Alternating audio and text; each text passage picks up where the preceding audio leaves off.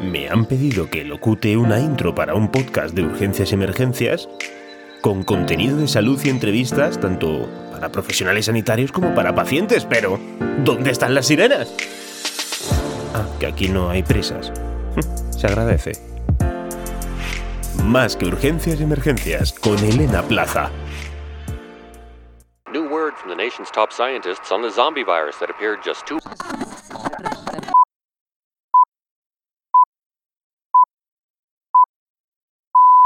Buenas tardes y buenas noches, bienvenidos y bienvenidas a la Academia Urgencias y Emergencias.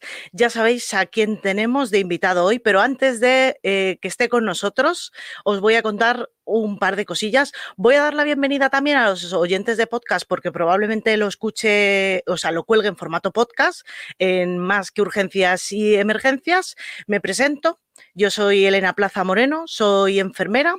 Normalmente tendía a hablar siempre de urgencias y emergencias, pero cada vez hablo más de otros temas. Y en esta academia, además urgencias y en esta academia de urgencias y emergencias, eh, pues hablo de varios temas. Sí que tengo sesiones de urgencias y emergencias por mi profesión, simulación y tal, pero bueno, dadas las circunstancias, pues he hecho varias cosas sobre el COVID. En la última sesión os invito a verla.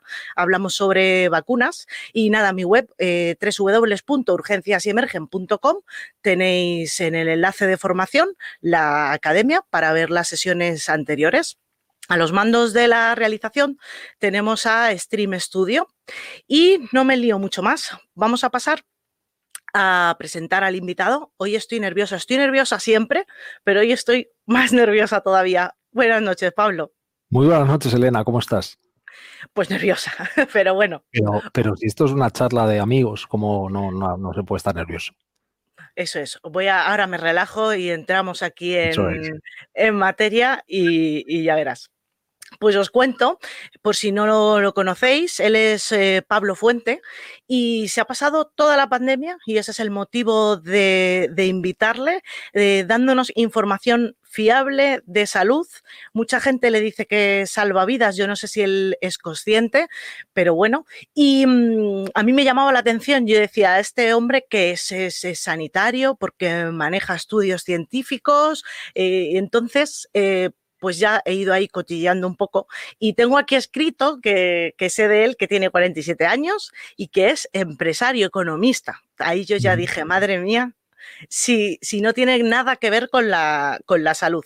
Pero bueno, sé que habla varios idiomas, lo decía el otro día Iker Jiménez, y creo que manejarse con los idiomas pues te genera, pues eso, que puedas moverte un poco más con la, con la información. Y Pablo en febrero febrero, grabado en febrero, emitido a principios de marzo, dijo en el programa de Iker Jiménez que estábamos ante una pandemia horrible, que no iba a haber ventiladores. Bueno, pues eso, al final pasan los meses y ves que lo que predijo ha pasado y además no es que lo haya predicho, es que tengo una presentación larga, pero ahora te dejo hablar todo el rato. lo que predijo pasó y además nos ha ido dando en Twitter muchísima información fiable.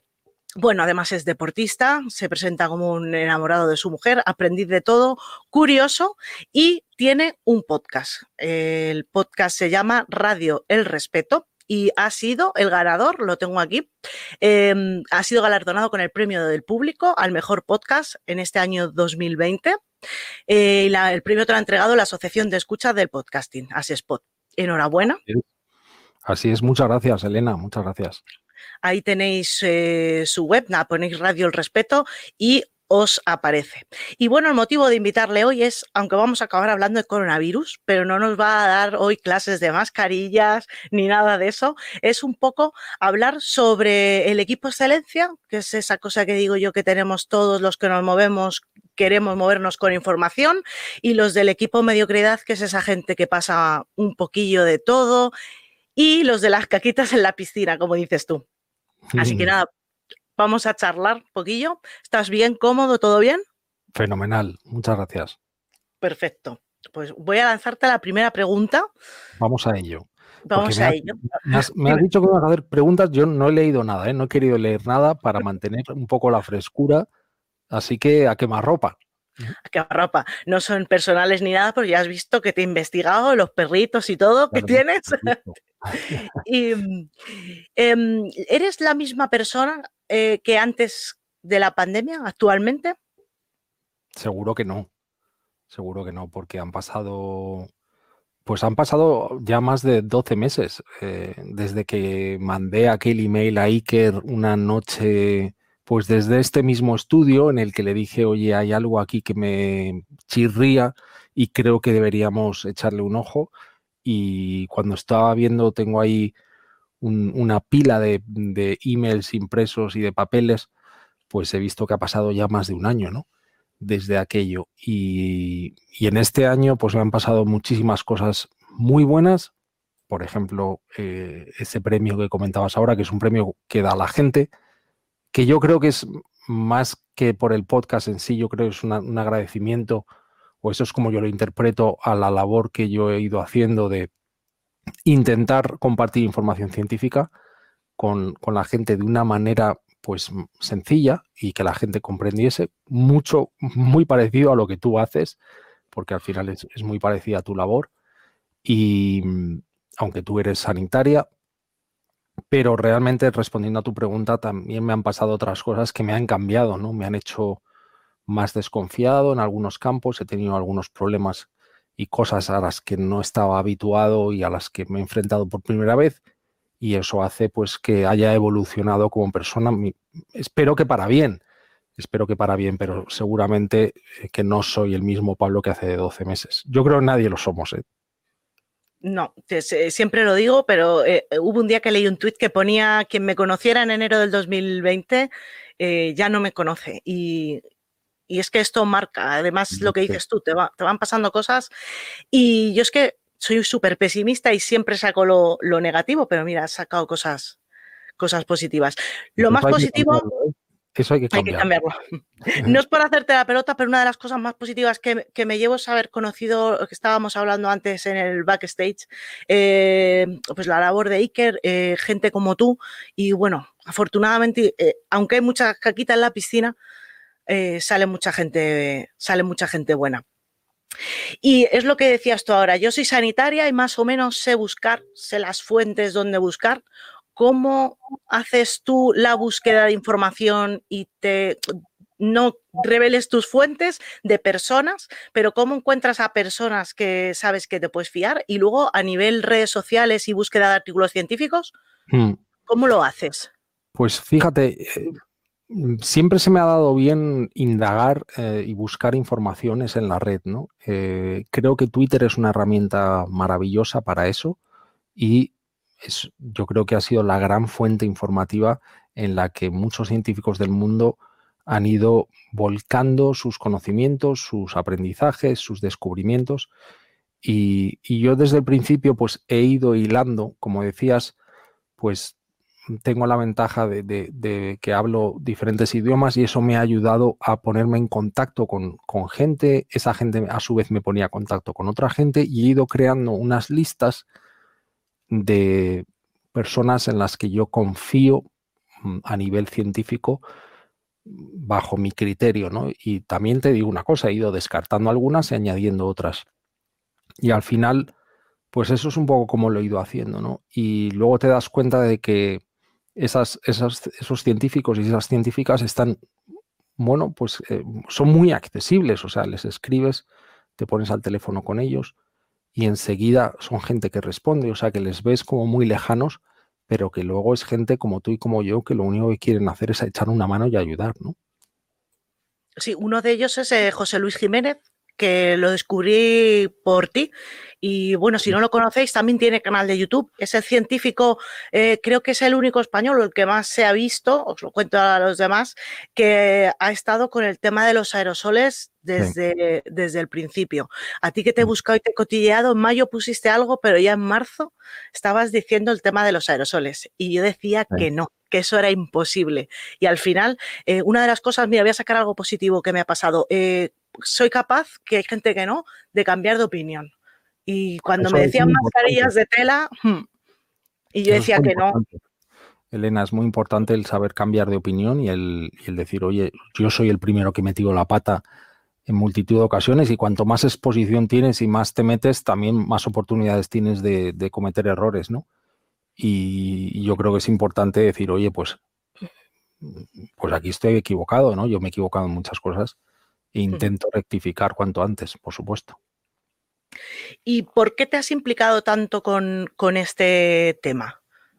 O sea, ¿qué te, pues mueve em, al final, no tengo más interés que ayudar a mis semejantes, ¿no? Eh, suena así un poco pomposo, y, pero es la realidad. O sea, estamos ante una situación absolutamente extraordinaria que requiere de esfuerzos extraordinarios, y siempre lo digo, ¿no? Entonces, si ese espíritu de Boy Scout que, tengo dentro, desde muy pequeño fui parte de, ese, de ese movimiento, ¿no? Del movimiento Scout y llevo un poco esa filosofía de intentar ayudar a los demás, dejar el mundo mejor que como lo encontraste, pues muy imbricada en mi personalidad y eso pues ha hecho que yo creo que era el momento de dar un paso al frente. Llegué a esto casi por, bueno, por casualidad. Como, como decías, me considero más que nada un curioso y, y esa curiosidad me ha ido metiendo en una bola que al final es mucho más grande que todos nosotros, ¿no? ha habido momentos en que mi mujer, de la que tanto hablo, porque es una persona que, es tan generosa, que es, un ser de luz, ¿no? Me dice, Pablo, es que esto es mucho más grande que nosotros. Entonces, eh, desde el principio ha entendido que, que ese volcamiento, que ese esfuerzo extra, que el no vernos, pues que lo requiere la situación. Así que no me queda otra que, que tirar para adelante y, intentar echar una mano en lo que pueda, humildemente, por supuesto. Pero al margen de los haters y amenazas y todo eso que habló Iker en el último programa, que cerró mm. hablando de ti, eh, ¿cuántas horas le dedicas a esto al día? Pues fíjate, eh, hay días que he metido 16, 17 horas de estar aquí sentado, eh, muchos días de más de 12, muchas horas, son muchas horas y bueno, también se daban circunstancias anteriormente que por mi trabajo pues tenía más disponibilidad para hacer esto. Ahora esto está cambiando un poco, pero, pero hubo momentos en el que estaba aquí encerrado día y noche, día y noche. Y nada, te iba a preguntar que cómo es un día ahora en la vida de Pablo Fuentes, pero nos lo acabas de contestar. Bueno, me levanto muy pronto, muy, muy, muy pronto. Eh, siempre intento hacer como mínimo una hora de ejercicio mm, por necesidad, eh, te lo digo, porque es mentalmente yo creo que es mi vía de escape. Entonces, eh, o me voy a correr o tengo aquí justo delante una, una, bicicleta y meto ahí sesiones. Ahora no puedo ir a nadar, pero compagino un poco esos tres deportes y empiezo con deporte y luego ya me siento aquí hasta, hasta las tantas, ¿no? Y seguro que estás en la bici leyendo, seguro. Muchas veces. Eh, con, el espíritu que tú tienes, que mm, si no te conocen, eh, a lo mejor no lo entienden, pero seguro que nos está viendo un montón de gente que te conoce y que te sigue.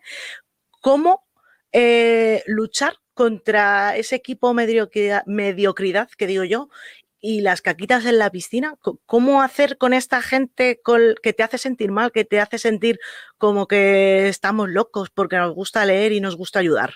¿Cómo lo haces tú? Pues fíjate, eso, eso forma parte del aprendizaje. A mí me ha costado mucho ¿eh? el, cortar cuerda, porque creo que es muy importante que cuando nos vamos cruzando con gente así, que es gente que nos desaporta en vez de aportarnos, es muy importante em, identificarlo y decir, esto hay que cortar. ¿Qué pasa? Que en muchos casos los vínculos que tenemos con nuestros amigos, supuestamente amigos de toda la vida, con, incluso con nuestros familiares, ¿no? También formamos parte de una cultura, y lo digo con todo el cariño del mundo, pero yo he vivido en muchos países, y España, al igual que Italia, pues tenemos una cultura en la que nos gusta siempre involucrarnos mucho en la vida de los demás, dar opiniones, deberías hacer esto, deberías hacer lo otro, mientras que los países del norte pues son un poco más, eh, a los individuos tienen una vida un poco más, eh, bueno, menos, eh, mm, no, me sale ahora la palabra, ¿no? Pero incluso con tu familia, a mí me llama la atención que mi mujer en Bélgica, por ejemplo, no, no veía a sus padres ni les llamaba todos los días, ¿no? Algo que aquí casi es inaudito, ¿no? No llamar a tu familia.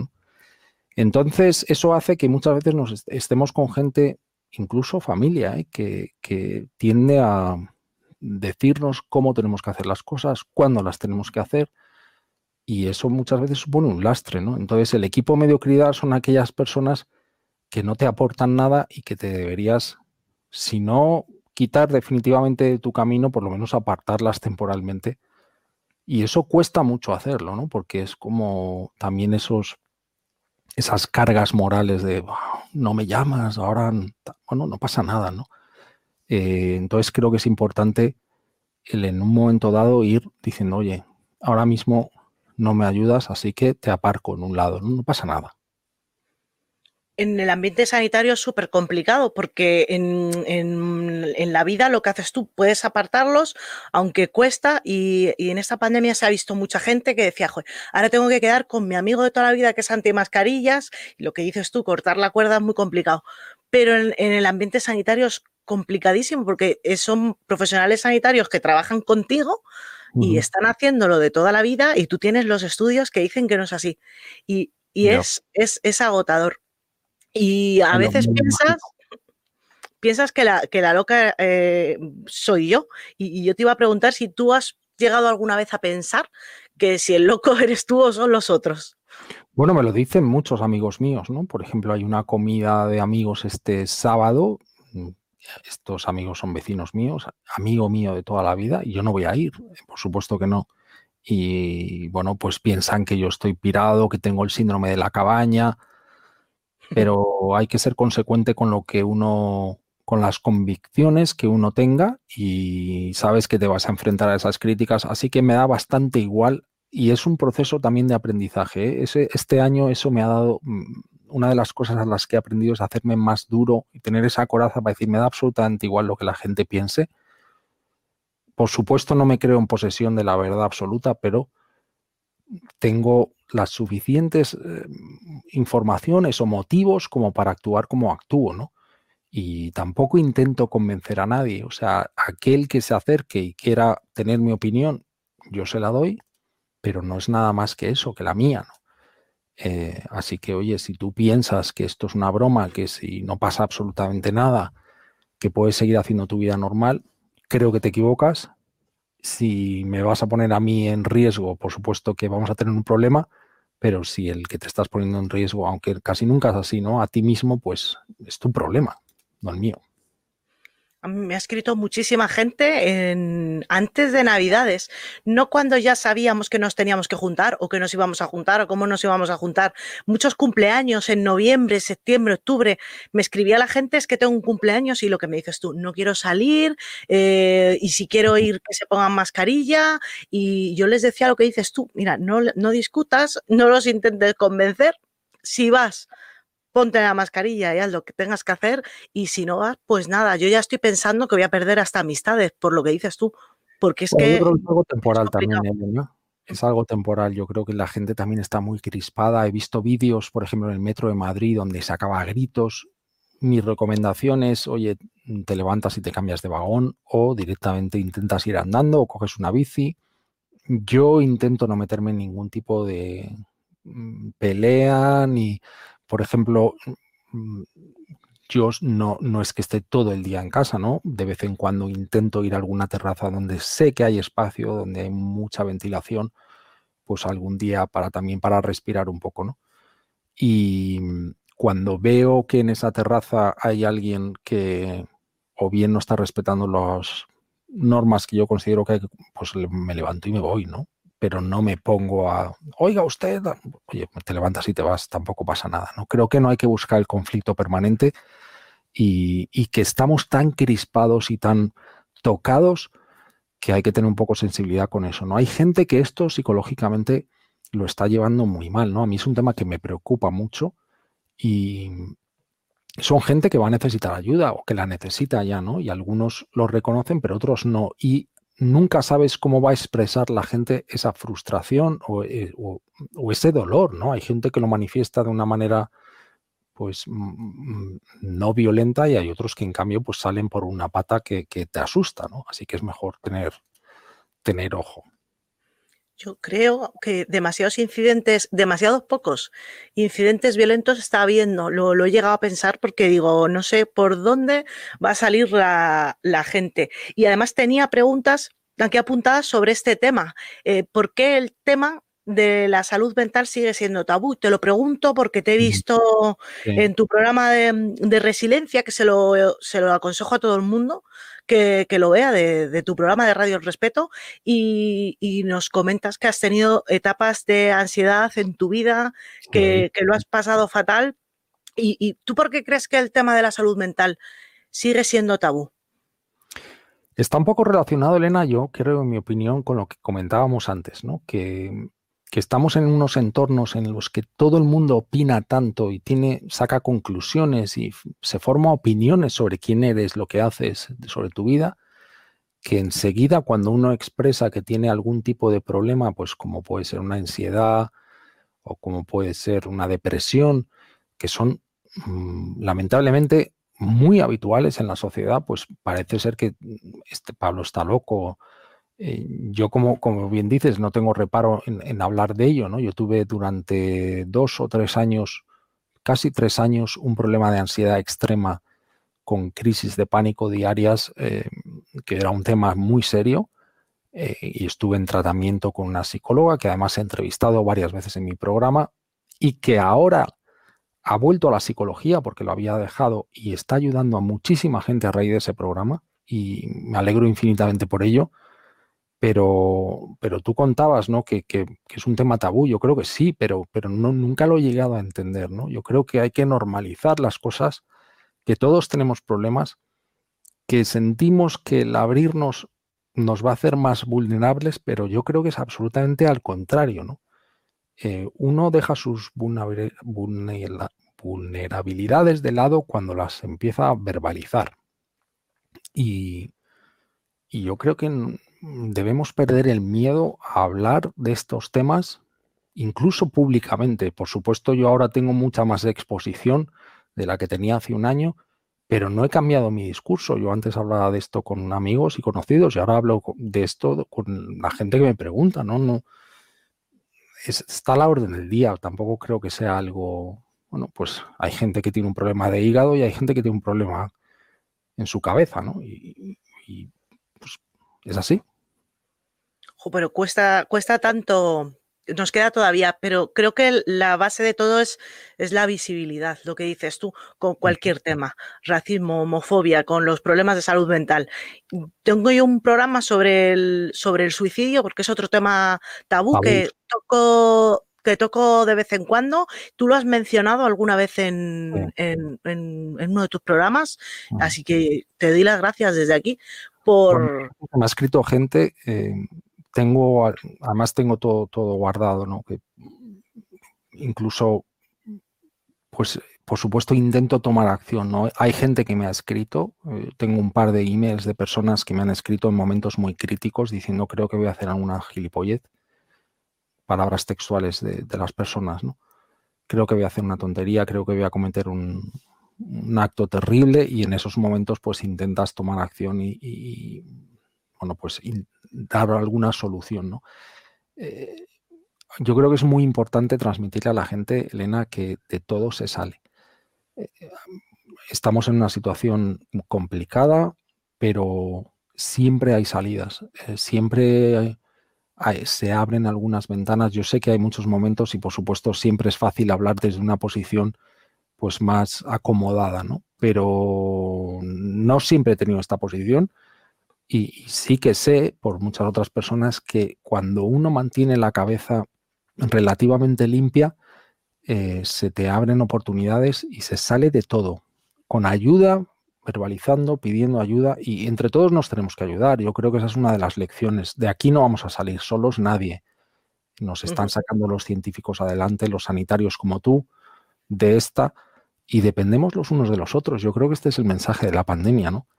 El día que lo entendamos, pues seguramente nos vaya mucho mejor. Otra cosa que tenemos que entender, que esto es una frase que dijiste tú, eh, como dijiste, el día que entendamos que nuestra vida no va a ser igual y abracemos el cambio, nos irá mucho mejor. ¿Por qué pues crees que la gente sigue haciendo vida ¿eh? normal? Perdona, te, no, no, no, no, no, que te decía que me machacaron con esa frase. Pues yo la he tuiteado y la, y la, retuiteé y, la digo un montón, porque es que es la realidad. Es que, claro, mm, yo creo que ahora nos estamos dando cuenta, ¿no? Pero nuestra vida cambió en marzo y cambió para siempre. Ya no somos los mismos. Me preguntabas antes si Pablo Fuentes es el mismo, ¿no? Yo creo que nadie somos el mismo.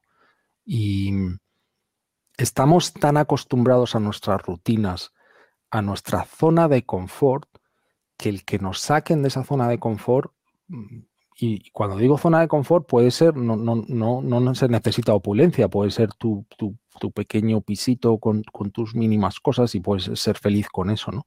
Pero en cuanto te quitan incluso tu cerveza de la una, pues como que se te rompen los esquemas y, te, y, mucha gente reacciona mal a eso, ¿no? Decimos, sea, pero es que, no, es que no puedo salir. Bueno, pues oiga, es que es lo que hay. Entonces, en este momento eh, nos están sacando a todos de la zona de confort a gorrazos. Y además un, bicho microscópico, me decía el otro día mi mujer con la nevada, me decía, es increíble que llevamos un año en el que la naturaleza nos ha vapuleado. Y es que es así. O sea, como un microorganismo y como unos copos de nieve, pues te cambian, ¿no? Hemos estado aquí encerrados, eh, incomunicados prácticamente, pues es que es así. Somos seres muy frágiles y nos creemos la, bueno, pues los reyes del mambo, cuando en realidad formamos parte de un ecosistema y no somos más que una pieza de este puzzle, ¿no? Y creo que, que el día que entendamos eso y lo admitamos, pues nos va a ir mucho mejor. Se sufre mucho menos, ¿eh? te lo digo. Sí, lo que pasa es que la gente sufre porque ha perdido su, pues lo que dices tú, su ambiente de confort, la sensación de pérdida de salud. Eh, también es importante. Yo esto lo veía cuando estaba en urgencias, en el triaje, en la sala donde derivamos a los pacientes a una zona u a otra con un grado de, perdón por la redundancia, de gravedad, una escala. Em, ahí es cuando ves a la gente que dices, se te ha caído tu mundo y hoy de repente tienes un bulto y luego no es nada, ¿vale? Pero e, esa sensación de perder tu anuncio de yogur con la familia feliz y el perro es, es duro. Yo creo que nos va a costar a unos más y a otros menos, pero ah, yo creo que ahí está la clave un poco de, de todo. Cuando se dé la gente cuenta de que somos un animalito más en la Tierra y que el mundo no es lo que nos creíamos, a lo mejor empieza alguien a ayudar, porque es que yo veo mucha insolidaridad y mucho egoísmo. Y ha sido uno de los mayores golpes que me he llevado en mi vida. Em, porque hay gente que me decía, bueno, pues es que esto es lo de antes, Elena, pero yo digo, pues que esto no puede ser, el ser humano no puede ser así. Por eso te decía que saco siempre lo negativo. Salen cosas positivas, pero yo me he llevado voy a decir un taco, una hostia de realidad y a mí es lo que más me está costando. No perder la vida de antes, sino decir, pero de, qué gente estoy rodeada. No desde arriba, desde la humildad, pero de decir, madre mía. A ver, si, si, lo mirásemos todo desde un prisma, desde, pues, esa, eh, como les gusta decir a los americanos, ¿no? Visión de helicóptero, si subiésemos y nos eh, desapegásemos de nuestra realidad un poco y lo mirásemos desde un prisma, eh, pues más neutro, seguramente mm, no sería tan así, ¿no? Eh, sí que es cierto, por supuesto, que hay gente que es muy egoísta, que, muchas veces, incluso yo, ¿no? Digo, eh, es que te dan ganas de perder, pierdes la fe en el ser humano, pero luego, cuando cambias la lente o intentas desapegarte un poco y subir y ver la realidad desde un punto de vista más amplio, también te das cuenta que hay gente absolutamente alucinante, o sea, gente que está haciendo cosas que dices, bueno, chapó. Eh, te hablo desde limpiadoras hasta cajeros de supermercados que han ido a trabajar sin mascarillas, te hablo desde sanitarias como tú, gente de ambulancias, barrenderos, eh, gente que se entrega ganando miserias, científicos que están sacando al mundo adelante con esas vacunas que están con contratos, mm, perdón por el taco, de mierda, eh, cuando no se les renueva, con prácticas, es decir, y esa gente pues sigue adelante y se entrega. Entonces yo creo que también es una eh, es un ejercicio sano el, cambiar la lente, ¿no? Y ponernos otra lente y decir, lo voy a mirar de otra manera. Yo si quieres te cuento una cosa muy rápido, algo que, que posiblemente no he contado nunca, ¿no? Relacionado con esas crisis de pánico de las que te hablaba hace un rato, de esa ansiedad y de esas, bueno, pues de ese momento tan crítico eh, que, pasé, el día que dejé de luchar contra, lo, contra lo que me estaba pasando, eh, fue el, día en que me empecé a curar. Y, gente que está atravesando depresiones, siempre le digo, piensa que hoy estás un poco mejor que ayer. míralo así. Estamos, estamos en el final de la pandemia. Es un día menos para que esto acabe. Si lo miras, no, no es un día más que mierda, sigo sin poder ir a ese cumpleaños, a esa comida. No, queda un día menos para poder abrazar a mi familia. Y de verdad que funciona. Es algo muy eh, maniqueo, ¿no? Decirlo, pero es que es absolutamente así. El prisma influye muchísimo en tu realidad. Y es algo que depende de ti. Eso sí que depende de ti. Creo que nos tenemos que centrar, es muy importante esto, Elena, yo creo que nos tenemos que centrar en las cosas que podemos controlar y que son, no son muchas, pero mm. si, si nos enfocamos en todo lo que no podemos controlar, nos vamos a frustrar más, nos vamos a enfadar más, nos vamos a deprimir más. Entonces, céntrate en tu pequeño mundo, en qué puedes hacer tú, cómo puedes impactar tú a esto, ¿no? Fíjate que en medio de una pandemia cae una nevada y yo entro en crisis porque el mundo se viene abajo. Yo empiezo a ver eh, cuando empiezan a anunciar la semana pasada las. Espérate, ¿dónde estamos? Estamos a jueves. No, la semana anterior a la nevada. Empiezan a anunciar esas temperaturas, la nevada, y yo decía, Dios mío, yo todo lo que pasaba, lo que ha pasado lo veía. Digo, se va a quedar la gente en los hospitales haciendo turnos de más. Y digo, joder, me voy a hacer una bola de cristal y a cobrar dinero. Pero entré en crisis y hubo un momento en que dije, ya está, lo que dices tú, pues es que yo esto no lo puedo controlar, pero es súper gracioso porque uh, cogí el helicóptero y me vi haciendo el tonto, dije, pero te va a dar un ataque de pánico por una nevada. Y mm, eh, ha sido como, como es corto y sabes que esto pasa, se deshace y tal, lo que pasa es que en modo pandemia es, es más complicado, porque es lo que dices tú, no ves el final, pero vamos, estoy llevando mejor la pandemia que la nevada. fíjate que la nevada, el otro día lo pensaba y estuve a punto de escribir un hilo sobre eso, pero al final no me daba tiempo, ¿no? Pero la nevada ha sido como una réplica de lo que nos pasó con el inicio del coronavirus. O sea, nos estaban, diciendo, mucho. nos estaban diciendo que venía algo, eh, la gente decidió ignorarlo, te están diciendo que no salgas a la calle, que te puedes partir el brazo y sales. Mm, o sea, ha habido muchas similitudes que uno dice, oye, pues parece que no aprendemos, ¿no? Pero quizás sea la naturaleza humana, ¿no? Pero lo que te decía del prisma, me decía mi mujer, por ejemplo, teníamos, tenemos una cristalera en casa que es muy difícil de limpiar porque es exterior, tiene un ángulo en una parte de la casa y se acumuló mucha nieve y cuando esa nieve se ha ido cayendo, los cristales están súper limpios. Y me decía mi mujer, mira, nos han limpiado los cristales. Y dices, joder, esa chorrada, esa pequeña chorrada, pues fíjate, te has centrado en algo positivo, algo que no era muy fácil de limpiar y que llevaba ahí unos meses, pues mal, pues ahora está reluciente. Pues fíjate, mira, esa es una, una, de las cosas. Después de quitar los 60 centímetros de nieve que, que, te ha tocado. Pero bueno, tiene, tiene sus cosas buenas. Pero yo veía una crisis dentro de otra crisis y decía, ¿cómo esta crisis? Porque yo ya me he acostumbrado a la nueva normalidad, esta que tenemos, y o digo, otra vez otra normalidad, que vas con el coche, porque cogió el coche y digo, pero si esto es el apocalipsis eh, zombie. Bueno, ¿cuándo te diste cuenta tú de que esto del coronavirus era, era más serio de lo que todo el mundo decía? No la vez que hablas en la tele, sino ¿Qué día dices tu madre de Dios la que se nos viene encima? Igual que yo veía lo de la nieve. Yo creo que fue a finales de enero, em, cuando yo empiezo a pensar que esto era mucho más serio, ¿no?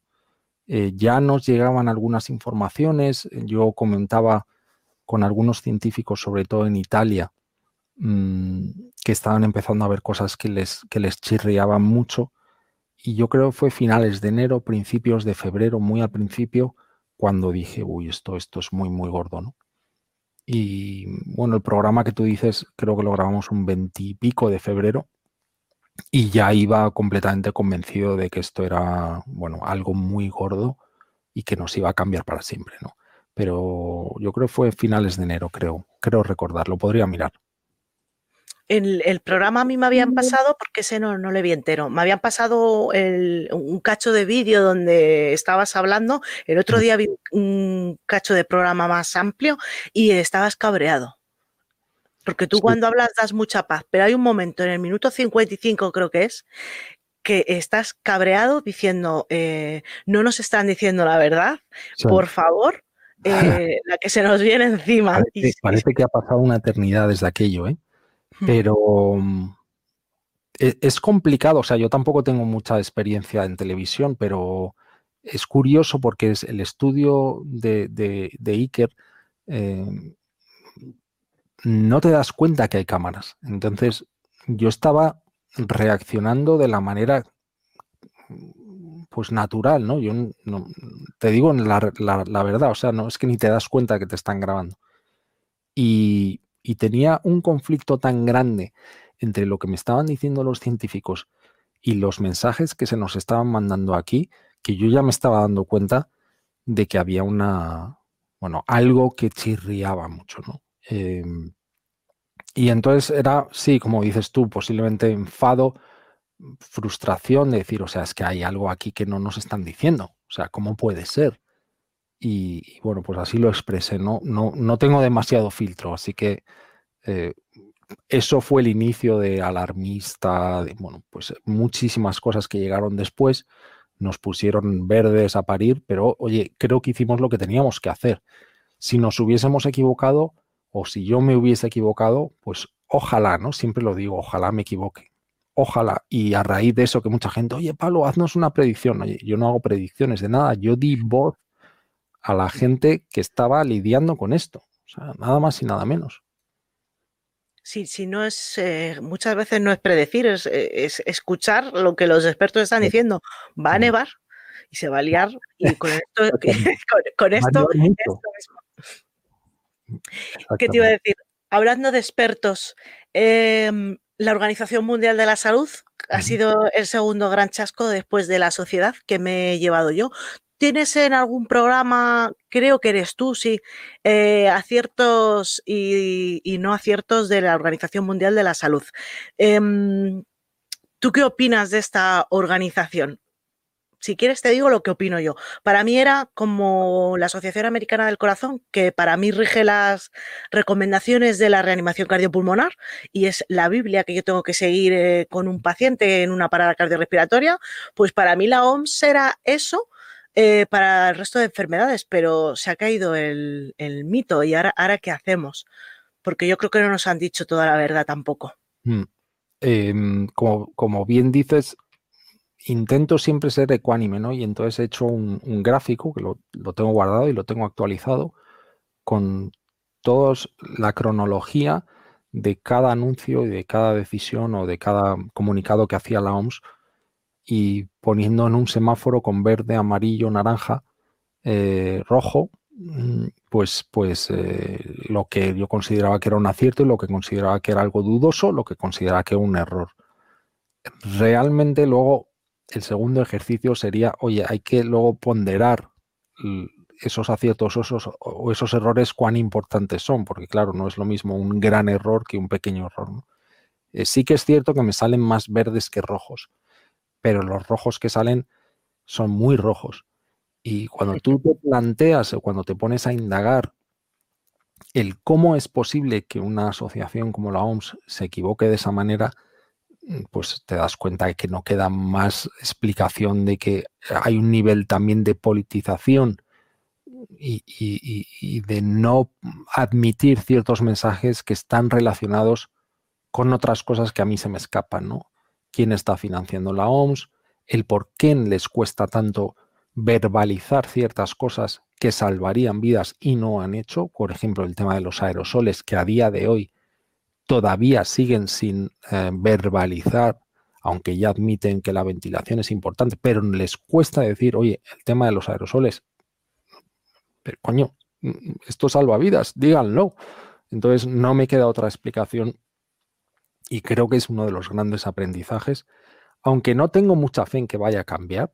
de que muchas de las decisiones y muchos de los mensajes que se nos mandan cumplen con agendas eh, que a los ciudadanos de a pie se nos escapan y son las agendas o de esos políticos o de esas asociaciones. ¿no? ¿Podemos cambiarlo? Bueno, siempre nos cuentan que sí, yo creo que es un poco ser iluso el pensar que vamos a cambiar esa realidad porque es un sistema que está así montado y funciona de esa forma. Al final nosotros votamos, en teoría ponemos y quitamos a los dirigentes, pero luego mm, todos son prácticamente muy parecidos.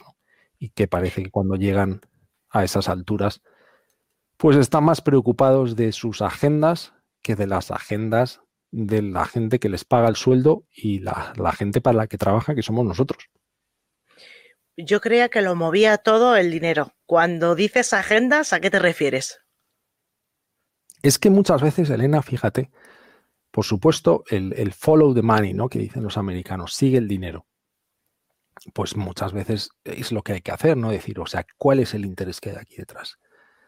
Pero muchas otras veces te das cuenta cuando te vas acercando, y a mí me han dado la oportunidad de ir acercándome únicamente por, por, echar una mano, ¿eh? porque no es algo que me atraiga ni quiero estar cerca, porque eso es como, como, el fuego, ¿no? Pero me he sentado con gente importante de este país cuando me han llamado para intentar echar una mano y me han llamado de todos los lugares y colores, ¿eh?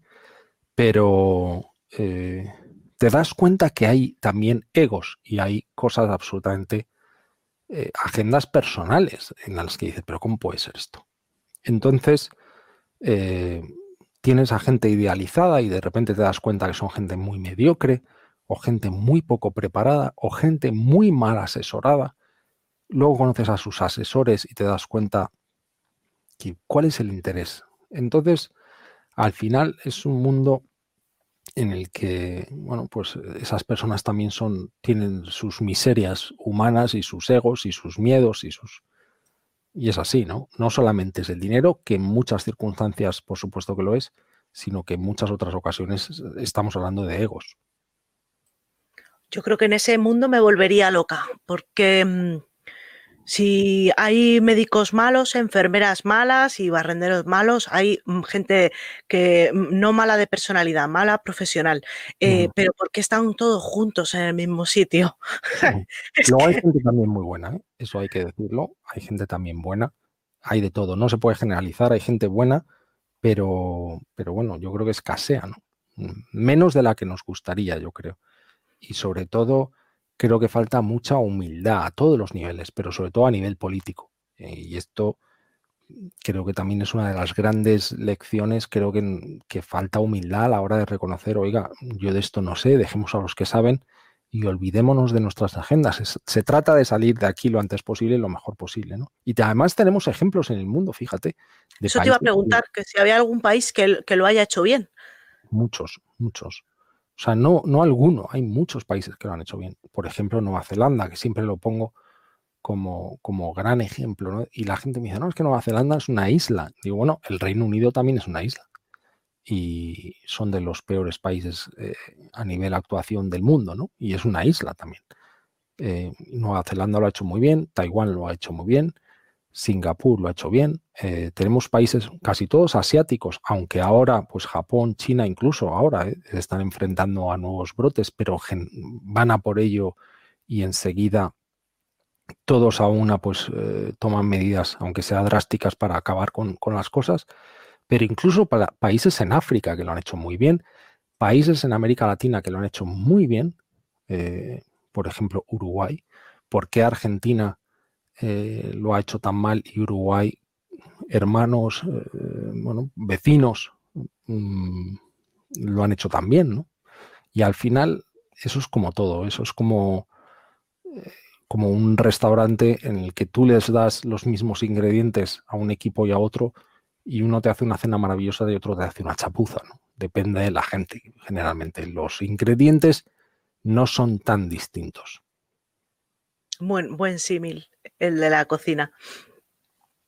Yo sigo desencantada. Creo que lo que dices tú mm, no les interesa nada más que a ellos mismos y es que además nos lo han demostrado y es que además les da igual. Hay un médico del Suma eh, que me acuerdo que eh, bueno, estuvo ingresado, estuvo fatal. Salió en la tele em, diciendo, implorando con la bombona de oxígeno. Me acuerdo, me acuerdo de ese vídeo. ¿Te acuerdas? Es muy grande, yo le conozco. Y mm, decía, pero por favor, o sea, dejad de discutir entre vosotros y bueno, les ha dado igual, así que no sé, lo que nos queda es lo que decías tú, sacar lo positivo y, tirar para adelante porque, porque es que, es que yo creo que ellos no van a hacer nada. También creo que tenemos nosotros parte de la culpa de lo que está pasando, pero no es ni solo los políticos ni solo la sociedad. Creo que es una mezcla de, los dos. Y se ve la misma actitud en ambas partes. Ellos no tienen nada que ver y mucha gente dice que la sociedad tampoco, que, lo estamos haciendo bien. Pero bueno, respecto a, esta actitud de la gente que tiene, mm, hablo de la gente, pues estoy generalizando mucho, pero mm. estas personas que les da todo igual. El estar todos los días diciendo cifras que a, la gente le da igual, porque ya son cifras, no son muertos y hay gente que no es capaz de pensar que hay familias, hay amigos y tampoco la gente es capaz de pensar todas las consecuencias eh, a nivel psicológico, ya lo hemos hablado, a nivel físico, las secuelas que esto va a traer. Creo que la gente no lo sabe, lo mm. que se nos viene encima, y a nivel económico. ¿Y mm, eh, cómo, ¿Cómo crees tú que se le podría hacer ver esto a la gente? Porque mm, hay gente que dice, bueno, pues a lo mejor que hubieran enseñado más campañas, o sea, más eh, vídeos de, la UCI, de las UCIs, o que hubieran enseñado más los hospitales. ¿Tú crees que eso le hubiera hecho a la gente darse cuenta de lo que estamos pasando o habría dado igual? Fíjate, yo creo que no. Yo creo que no. Eh, al final, yo, soy un gran convencido de que la buena comunicación es muy poderosa, ¿no? Pero hablo de la buena comunicación. Eh, te pongo un ejemplo. En España, no solamente en España, a nivel mundial, llevamos años con campañas antitabaco, con, mostrando en las cajetillas imágenes terribles. Eh, y no ha servido prácticamente de nada. O sea, en España estaba leyendo el otro día las cifras y el número de fumadores pues eh, crece y esas campañas no sé. Entonces hay algo, algo que se nos escapa, ¿no? Y ese algo, yo estoy convencido que parte de una educación temprana y parte de la ejemplaridad. Eh, pienso que tenemos muy pocos ejemplos. Los ejemplos son contagiosos. Cuando tú estás rodeado de gente buenísima, tú creces. O sea, es como si ponemos a un tenista mediocre a entrenar con Federer, con Nadal, con Djokovic, eh, ese tenista mediocre va a ser muchísimo mejor, muy rápido. Eh, entonces, ¿qué es lo que pasa? Que tenemos miedo a rodearnos de gente mejor que nosotros. Yo como, bueno, como economista y como empresario y como hombre de empresa muchos años, siempre he dicho, me encantaría tener siempre equipos que, de gente que sea muchísimo mejor que yo. y además es que cuando contrato a alguien o cuando he tenido que contratar a alguien, siempre he intentado que sea alguien muchísimo más brillante que yo. Eh, porque eso mm, va a servir al bien de que la empresa vaya para arriba o que ese equipo se vaya para arriba y también a nivel personal para que tire de mí para arriba, ¿no? Una de las razones por las que, por las que yo me fui fuera de España eh, en un determinado momento era porque se presentaban oportunidades de juntarme a ese tipo de equipos, ¿no? de gente que era muy buena, que también posiblemente lo sabía en España, pero que no se me presentó esa oportunidad. Y esa es la gran enseñanza que yo me llevo. Entonces, creo, respondiendo a tu pregunta, que si tuviéramos más ejemplos y si diésemos con las teclas buenas, con las campañas de comunicación, hay que enseñar más muertos, hay que enseñar más hospitales. Pues es que eso parece que no funciona. Quizás hay que tocar otra tecla. Yo creo que todos tenemos una tecla, fíjate, todos. Incluso la persona más recalcitrante, más agresiva, ¿hay alguna forma de llegar? ¿Y qué pasa? Que eso requiere pues de esfuerzos extra. Y todo eso empieza con la educación. Y lo que estamos viendo es que este en este país, en otros, pero yo hablo de este, ¿no? Es que cada vez le damos menos peso a eso. O sea, parece que la educación se ha convertido en algo como, bueno, pues que no se le da tanta importancia, solo nos acordamos de Santa Rita cuando nieva, ¿no? No sé si es así el dicho, pero no se me ha venido así a la cabeza, seguramente está mal, ¿no? Pero hay algo parecido a eso. Eh, yo creo que hay que pensar en cosas a largo plazo. No podemos esperar milagros si tú estás rodeado de perros que solo están acostumbrados a ladrar y a enseñarte los dientes. No puedes esperar que un día te levantes y te, se te acerquen y te den la pata. O sea, hay que... Eh, a esos perros hay que educarlos, hay que trabajar con ellos, hay que hacerles menos agresivos, lo mismo que a un caballo, ¿no? Pues eh, es un tema de trabajo y yo lo veo así. Pero educación, como estás diciendo, no si enseñan los logaritmos y o sea, no a nivel curricular, hace falta educación, como dices tú, eh, a nivel valores. Y se ve, se ve muchísimo. Yo cuando estaba en urgencias. No, no, perdona, Elena, que te he cortado. No, que yo cuando estaba en urgencias y, venía un niño a ponerse eh, los aerosoles, bueno, el pediatra es el que lo prescribía, eh, había niños que lo que dices tú, hablas con ellos, tal cual, no pasa nada. Luego había padres que te decían, ¿cómo le voy a poner un aerosol si es que no se está quieto? Y yo decía, pero joder, si tiene dos años, si no le paras ahora y le explicas lo que se le va a hacer, pues cuando tenga 15 y se ve desde pequeños se ve desde pequeños la educación que les dan eh, o que se nos da y cómo va a acabar la cosa. Es que vamos todos, eh, perdóname la expresión, ¿no? Y que la gente que nos esté escuchando me perdone, ¿no? Pero vamos todos muy de culo. Eh, estamos muy sobrepasados con todo. Entonces, son esfuerzos extra. Llegar a casa después de un día de trabajo en el que tienes que levantarte muy pronto, meterte en el metro, estás soportando esos apretones, eh, luego aguantar a compañeros de trabajo que no sé qué, miles de emails, exigencias cada vez más elevadas para estar siempre con presión de que puedes perder tu trabajo. Luego llegas a casa y tienes a tus hijos que requieren de tu atención y requieren de tu esfuerzo y de tu ejemplaridad y estás cansado, estás harto. Entonces, mm, no es tan fácil eh, y, bueno, son cosas de las que se habla, pero luego es todo como que, que se va todo al éter, ¿no? De, esa conciliación, pues es que al final yo creo que esto es como un reseteo, ¿no? Eh, tenemos que, esto nos debe servir para, para pulsar la pausa y decir, eh, todo este sistema se nos está desmoronando, desde el sistema económico hasta el sistema de salud, que pensábamos que era bestial. Eh, en España se nos han muerto más de 90.000 personas. Parece ser que los muertos salen gratis en este país, es una cosa que a mí me alucina. Eh, que se mueren cada día 147 personas de media y aquí no pasa absolutamente nada, entonces eh, yo creo que hemos perdido un poco todos el rumbo, ¿no? Y que hay que pausar y decir, oye, ¿qué, cuáles son los cambios que, que tenemos que hacer? ¿Qué pasa?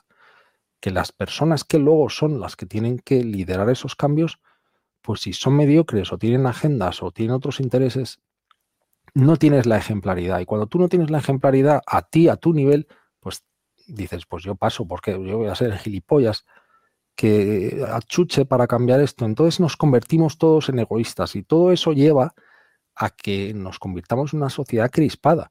Entonces al final nos hace falta líderes y, bueno, pues mujeres como, como Yacinda, ¿no? En Nueva Zelanda, que lo han hecho fenomenal y que son ejemplos bestiales, ¿no? Pues nos hacen falta más yacindas. El otro día lo decía en un programa, ¿no? Eh, ponga una yacinda en su vida, ¿no? O ponga un, John F. Kennedy, un Martin Luther King, o un Churchill. O sea, nos faltan esos, esos tipos de personajes que den un paso adelante y digas, bueno, no nos tenemos que ir tan lejos. La transición en este país, la transición en este país, la gente, lo que pasa que cada vez lee menos, ¿no? Pero ahora que hablamos de izquierdas, de derechas, la transición en este país es un ejemplo de cómo gentes de muy diversa ideología se juntaron para hacer algo grandioso y dejaron de un lado, dejaron a un lado todos sus, mm, todo, todo, lo dejaron a un lado por el bien común, ¿no?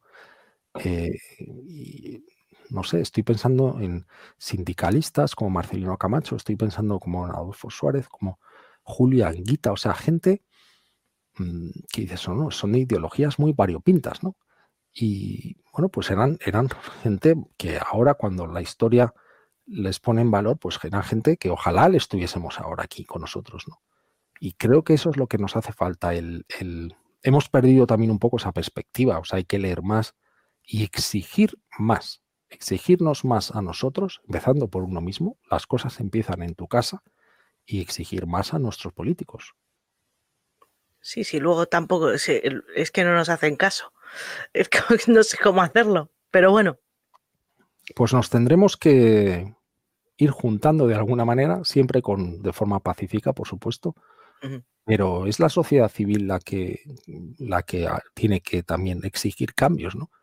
Pero hay cambios que se deben hacer de, determinadas formas. O sea, yo no, no, creo en revoluciones ni en violencias, pero nos tenemos que juntar. Si cada uno vamos a lo nuestro, ese es el gran problema, ¿no?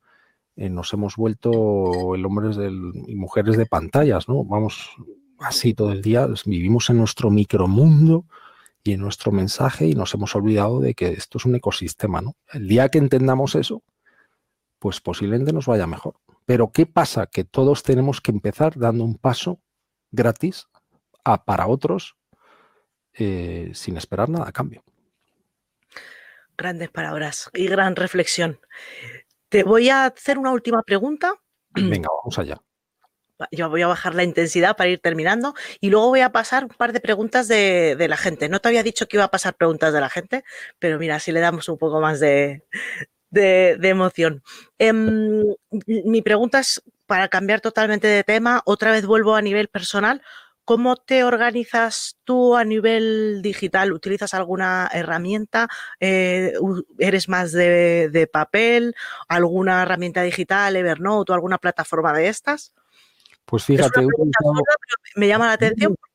He utilizado Evernote durante muchísimos años y la he ido dejando a un lado y cada vez me vuelvo más, eh, más papel, fíjate.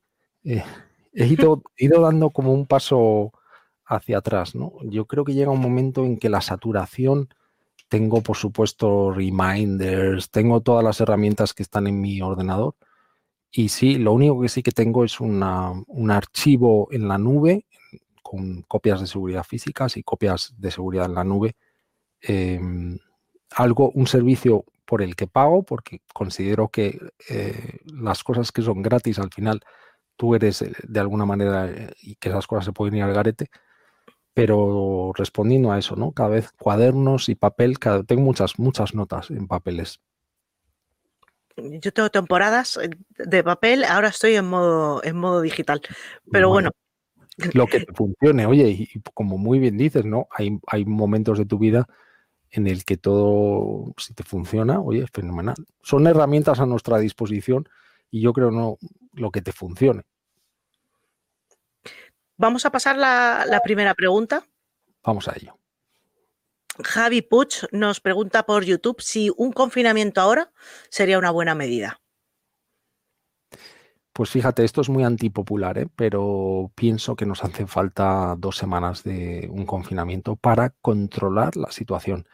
Estamos en un punto muy crítico de la pandemia, eh, no lo digo yo, lo dice la gente que sabe de esto, epidemiólogos, virólogos con los que hablo, y prácticamente todos los grandes expertos coinciden en que sería bueno el reagruparnos dos semanas para bajar un poco el nivel de contagios que tenemos y sobre todo porque estamos ante, como decía, un momento muy crítico que tenemos algunas variantes que cada vez preocupan más y que se junta la época de vacunar con la velocidad a la que se está vacunando, con esas variantes con una incidencia acumulada bestial, con unas cepas que tienen unos crecimientos mm, pues muy muy elevados, con una transmisibilidad más alta. Se juntan una serie de factores que, bueno, pues es muy antipopular decirlo, pero creo que sería la solución, ¿no? Por supuesto, con una estrategia de salida, que es algo que no hemos tenido antes. No podemos, oye, nos encerramos y luego abrimos y se acabó, ¿no? Eso conjuntado con, con ayudas, ¿no? Por supuesto, a gente que no se pueda confinar en su casa, ayudas a gente que o trabaja o no come. Eh, todas esas cosas eh, se deberían tener en cuenta, por supuesto. Ya sé que suena todo como muy fantasioso, pero creo que es lo que deberíamos hacer. No, pero, pero es así, una estrategia clara y que, que la gente cumpla Yo creo que hace falta un poco, eh, pues lo que pasó con el carnet de conducir por puntos. Se disminuyeron drásticamente los accidentes de tráfico porque había una cosa que te quitaba puntos y te quitaba el carnet de conducir. Es una pena, pero funcionamos así. Entonces, o hay un poquillo de mano dura o yo creo que, que nada. Mira, tengo otra pregunta, es de Javi Puch también. ¿Qué podéis eh, decir sobre las nuevas mutaciones del virus y la repercusión esperada sobre el servicio sanitario? Pues lo que decía, ¿no? Que, preocupan, preocupan a los científicos porque su nivel de transmisibilidad en un primer momento pues parecía que no estaba muy claro si realmente era más transmisible, más contagiosos o no, pero ahora eh, las evidencias nos dicen que sí, ¿no? Y la gran preocupación, aparte, por supuesto, del número de contagios, que para mí es algo tremendo, porque al final todos los modelos te dicen que eh, si tienes una variante o una cepa que es mucho más transmisible, eso va a derivar al final en más muertes, ¿no? Porque esos ingresos al final sabes que, van a producir más muertes. Pero también lo que preocupa es que alguna de esas variantes nos fastidie todo el trabajo que hemos hecho con el tema de las vacunas que haya un, escape en ese sentido eh, y que lo, que lo que hemos logrado, pues que se nos vaya al garete, ¿no? Eh, parece ser que por ahora no es el caso, pero es un riesgo que está ahí y es un riesgo que hay que, tener en cuenta. Por eso digo que cuando se habla de confinamientos eh, hay que explicarle a la gente que debemos estar contenidos precisamente por eso, eh, pero que claro, si no se cuentan los mensajes como son, es muy difícil que la gente lo llegue a entender. Ese es el problema. Como, como no. Es lo que decía José Luis con el tema de los aerosoles. Si explicas bien a la gente eh, cómo se transmite, pues van a tomar medidas. Yo, a raíz de saber del tema de los aerosoles o de creérmelo, que ya te he dicho que al principio no me lo creía, sí que he tomado ciertas medidas y es, creo que la, clave de todo. el, dar bien el mensaje. Mira, ayer tuve a Pepe Alcamí, al doctor Pepe Alcamí en mi canal, en una entrevista, yo creo que, maravillosa, ¿no? Porque Pepe es un gran doctor, un gran virólogo, pero es una persona que es muy humilde y que comunica muy bien, ¿no? Y él es quizás de las personas que más sepa de SIDA en el mundo y como, bueno, pues eh, lo que pasó con el SIDA, ¿no? Las medidas de prevención, aquellas campañas de póntelo, pónselo, cuando, cuando entendimos cómo se transmitía, pues se, logró mucha parte del camino. Yo creo que, que, aquí pasa lo mismo, ¿no? Cuando le digamos a la gente, todavía, fíjate, después de un año, hay mucha gente que tú entras en un restaurante y le dices, oiga, usted no se está dando cuenta del peligro que está corriendo porque está ventilado. Y ojo, que la hostelería, siempre lo digo, ¿no? No es lo mismo alguien que tome medidas y acondicione su local bien ventilado, con ventilación forzada, con medición de CO2, que alguien que se lo pase todo por el forro. ¿eh? Ojo, que no estoy eh, y hay gente que ha invertido dinero y lo está haciendo muy bien y son entornos pues muy, muy seguros. Pero hay que contárselo a la gente. Exactamente. Entender cómo, por lo del SIDA, cómo se mm. transmite cuando se empezaron a tomar medidas, pero fue cuando la gente lo, comprendió. Bueno, vamos a pasar a la última pregunta para no robarte mucho más tiempo, que llevamos ya una orilla.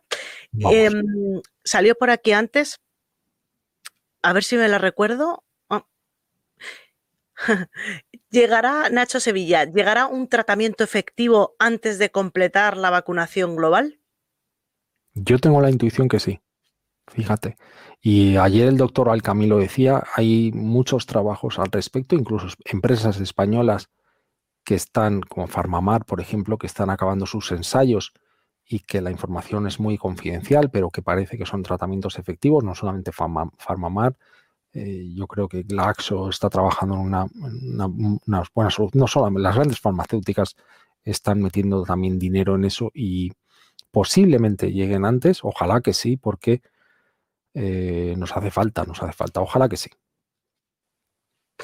Yo decía que las vacunas no, no iban a salir y aquí están. Es una de las cosas en las que me he equivocado y espero que salga el tratamiento y, a ver si con las dos cosas podemos acabar con esto porque es un poco agotador. Pero bueno, me quedo con tus claves. Seguro, seguro que sí. Claro que sí. Me quedo con tus claves, objetivos cortos, todos para arriba, vamos a intentar ayudarnos entre nosotros, explicar las cosas y, qué más, y seguir eh, fuentes fiables siempre, por favor. Cortad la cuerda con quien os haga un poco la vida imposible y para arriba el, equipo excelencia. Nada más, Pablo, no te quiero quitar más tiempo, que estarás hasta, arriba. No, muchísimas, gracias, por tenerme. He pasado un rato, un rato muy bueno y lo dicho, si no le seguíais, le, seguís. En Twitter es donde da más caña y sus entrevistas en Radio El Respeto es que dan, das mucha paz a la hora de, hablar. Y, sonríe, que yo al principio decía, este hombre es muy serio, pero mirad, sonríe. Eh, lo que pasa es que siempre hablo de cosas serias, ¿no? Pero, pero sí, de vez en cuando sonrío. Eh, pero os mando a todos una sonrisa y un fortísimo abrazo. Vamos a salir de esta juntos. Y como decía Elena, enfocaros en la próxima papelera. Así empecé yo a correr. Iba de una papelera a otra. Y de repente corres dos, luego tres, luego cuatro. Y luego acabas corriendo una maratón o dos o tres. Em, objetivos a corto plazo. Pensar en llegar a la siguiente. No penséis dónde está la línea de la meta. Pensar dónde está la siguiente papelera. Eh, así poco a poco. Y papelera, papelera, pues acabó corriendo varios Ironmans. Bueno, gracias. Espero que seas consciente de todo lo que nos ayudas, de las vidas que salvas y al margen del coronavirus, eh, eres una gran persona y creo que tenemos todos mucho que, aprender de ti. y ves su programa de resiliencia, que me sale esa palabra, nunca me sale. Resiliencia. Oye, fíjate que ha sido el, uno de los vídeos que más eh, vistas tiene. Me ha sorprendido mucho, ¿eh? pero, pero es así, lo estaba viendo antes y, oye, eso quiere decir que los mensajes ayudan a, las personas, con lo cual si puede ayudar a una sola persona, pues ya ha cumplido su objetivo. Es para ponerlo en el colegio, de verdad. como mensaje a la gente joven. Pues nada, muchísimas gracias, muchísimas gracias también a todos los que, a todas las que habéis estado en YouTube, se queda grabado. Os pido, como siempre, que lo difundáis lo máximo posible. En este caso no es docente docente, que siempre pido que se difunda la docencia, pero bueno, a difundir el mensaje. Muchísimas gracias y muy buenas noches. Nos vemos en la siguiente sesión. Muchas gracias. Y a Pablo en la tele también, en Horizonte. Hasta luego.